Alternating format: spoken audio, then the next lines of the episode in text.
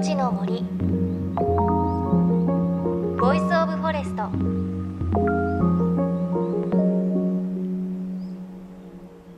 おはようございます。高橋万里恵です。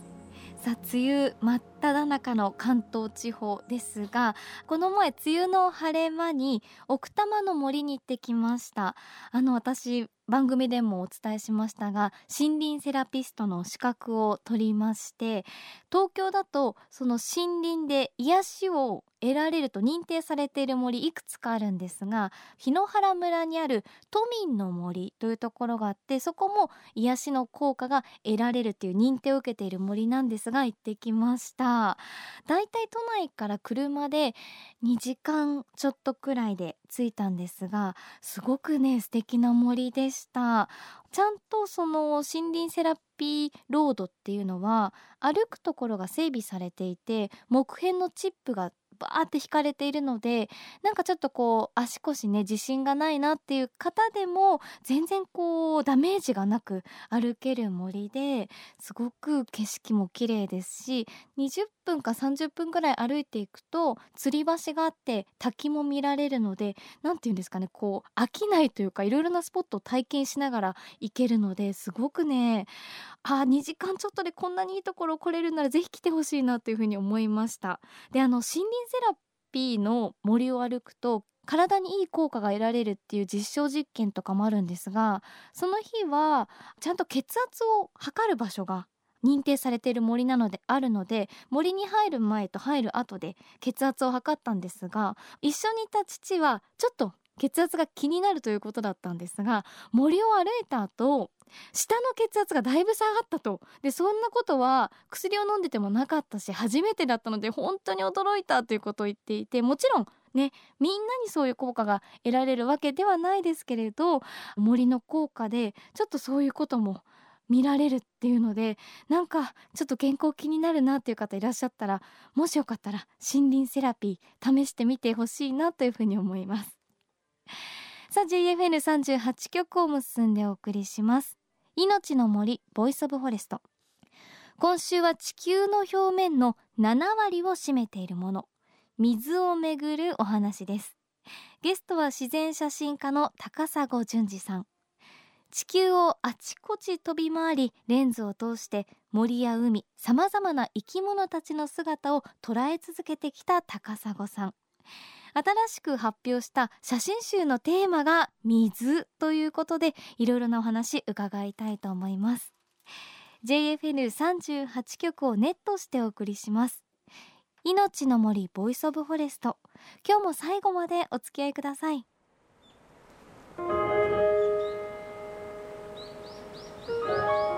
命の森。Voice of Forest。命の森 Voice of Forest。今朝のゲストは自然写真家の高砂淳二さんです。高砂さんお久しぶりです。どうもご無沙汰しております。しております。よろしくお願いします改めまして高砂さん。1962年宮城県石巻市生まれの自然写真家です。世界中を旅しながら海の中生き物風景地球全体をフィールドに自然全体のつながりや人との関わり合いなどをテーマに撮影活動を行っています。で高砂さん前回の出演が2017年の秋ということではい。もう2年近くなるんですね。そうなんですよ。2年が経過していますが、はい、この2年間っていうのはどういった撮影を行ってたんですか？えー、そうですね。ここ2年間は水ですねテーマが。地球の水をテーマにとってました。えー、はい、でそのまあ水そのものも取るしあとは水がこう循環している様子、はい、例えば水ってこう液体ですけどもそれが固体になったり気体になったり、まあ、氷とか雪とか、はい、あと水蒸気とかそういうふうに変わるので、まあ、そのいろんな形をとって、まあ、あとはその水で生きる生き物とか植物とか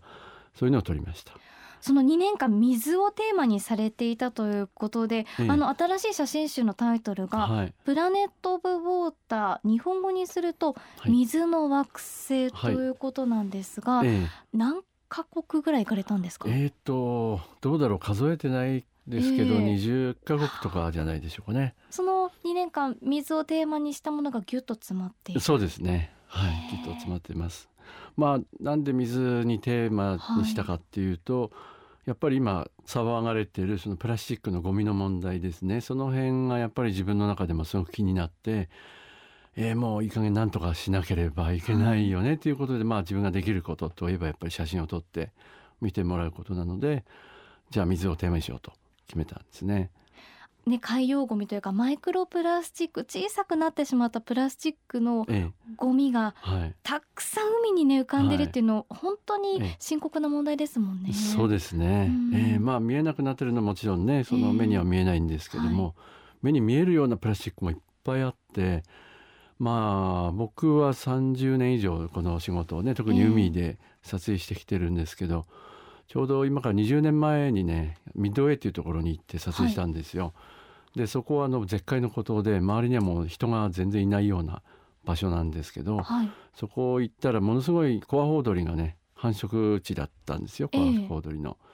でそこで撮影コアホウドリの撮影をしたりビーチの撮影したりしてたらコアホウドリのね子供がねヒナがいっぱいビーチで死んじゃってゴロゴロ転がってるんですね。はい、でそれを近づいてなんでだろうって見てみると体は半分腐ってるんですけど胃の部分だけがねこう胃の形で残ってるんですね。ええでよく見ると100円ライターとかあと釣りのテグスとかプラスチックの破片とか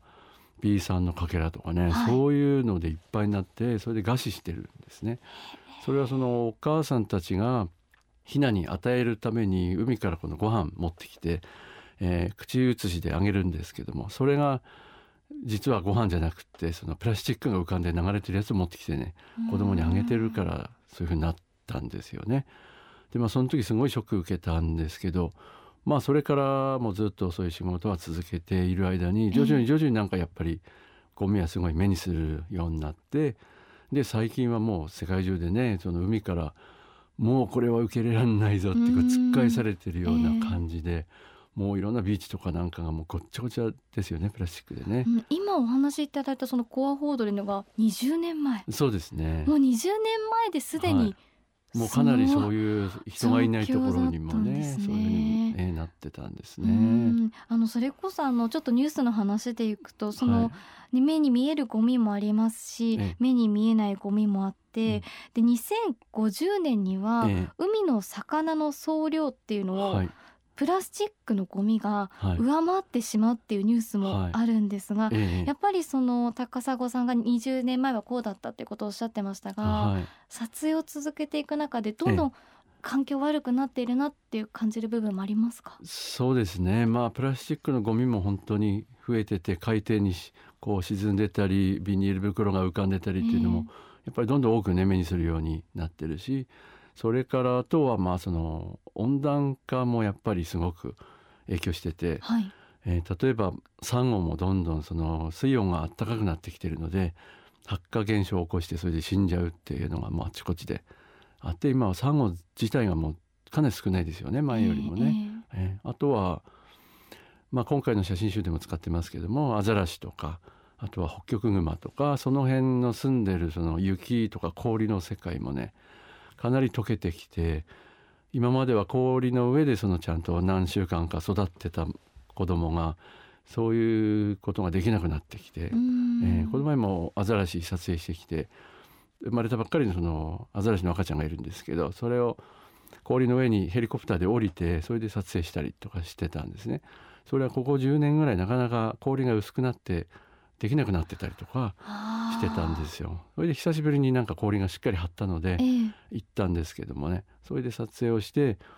まあ何日か撮影をしてその後僕は別の場所に行って別の撮影をしてまして、まあ、たまたまカナダのサイトでその流氷の分布を示すサイトがあって、はいそれを見たらね僕が撮影してた部分が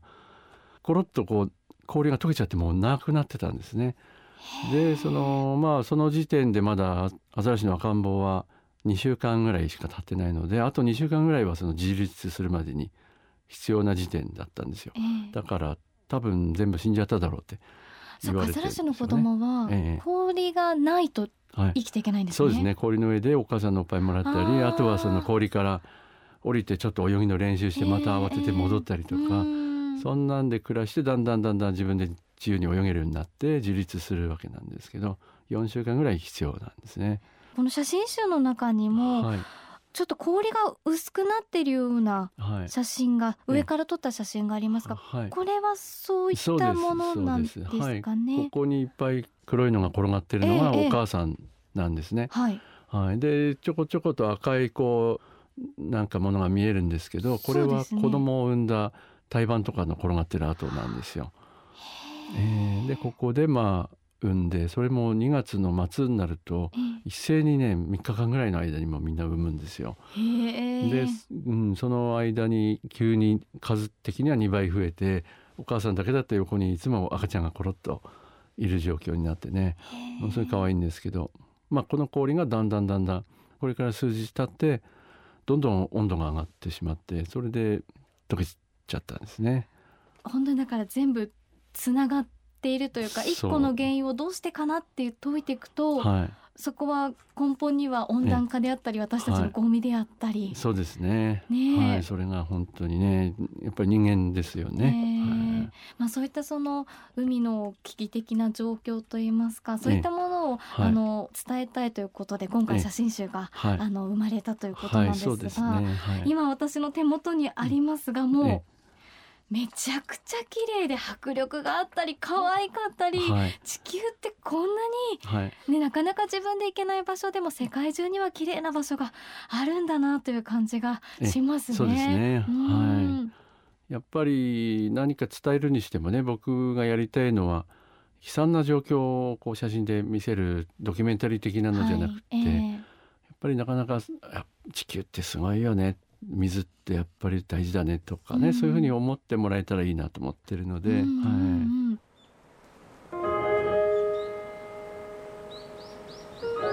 命の森。ボイスオブフォレスト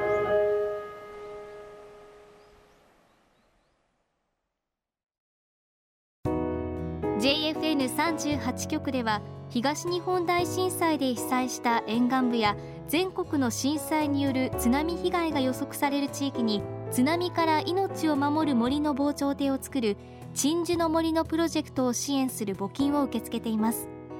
この命を守る森づくりに取り組んでいる AIG 損保は中小企業のリスクにフォーカスした損害保険のラインナップビジネスガードを法人会納税協会会員の皆様に提供しています。AIG 損保ではビジネスガード新規契約1件につき1本のどんぐりの苗木を植樹する命を守る森づくりを通じ被災地の復興全国の防災減災に取り組んでいます。命の森 Voice of Forest。今朝は自然写真家の高砂淳二さんにお話を伺いました。や本当に高砂さんの写真集とっても綺麗だったり可愛かったりいろんなこう地球の表情を見せてくださっていてねペットボトルですとかプラスチックの問題って今こう SNS で見ると海に溢れてる写真だったり動物のお腹の中にねこうプラスチックが詰まってる写真とか衝撃的なものもあるんですが高砂さんはすごく綺麗な部分アザラシが氷の上でまるで笑ってるかのように寝転んでいたりとかあとはペンギンが氷の上で滑ってる写真とかそういう地球のすごく綺麗だったりあ可愛いなって思うところの写真をたくさん見せてくれるのでまた衝撃的な写真とは違う意味で危機感を感じるというかこういったものが減ってしまうっていうのはしかもそれが私たち人間のせいなんだなって思うと本当にあ残していかなきゃいけないな守っていかなきゃいけないなもっとこういう綺麗なものを見ていたいなっていうなんかこう自然と自分の中でそういう感情が出てくる感じがしました。この高砂さんの写真集「プラネット・オブ・ウォーター」日経ナショナルジオグラフィック社から出ています。そしてこの写真集の発表に合わせて写真展も開催中です。東京現在開催中で6月24日までです。場所はニコンザギャラリー新宿です。そしてその後7月18日から31日まではニコンザギャラリー大阪で写真展開催です。でこの大阪では7月の20日と27日にはトークイベントもあるということで詳しくは高砂淳二さんのウェブサイトイトをチェックしてみてください。来週も高砂さんのお話続きをお届けします。また番組ではあなたの身近な森についてメッセージお待ちしています。メッセージは番組ウェブサイトからお寄せください。いのちの森 Voice of Forest。お相手は高橋真理恵でした。この番組は AIG 損保の協力でお送りしました。命の森の森ボイスオブフォレスト。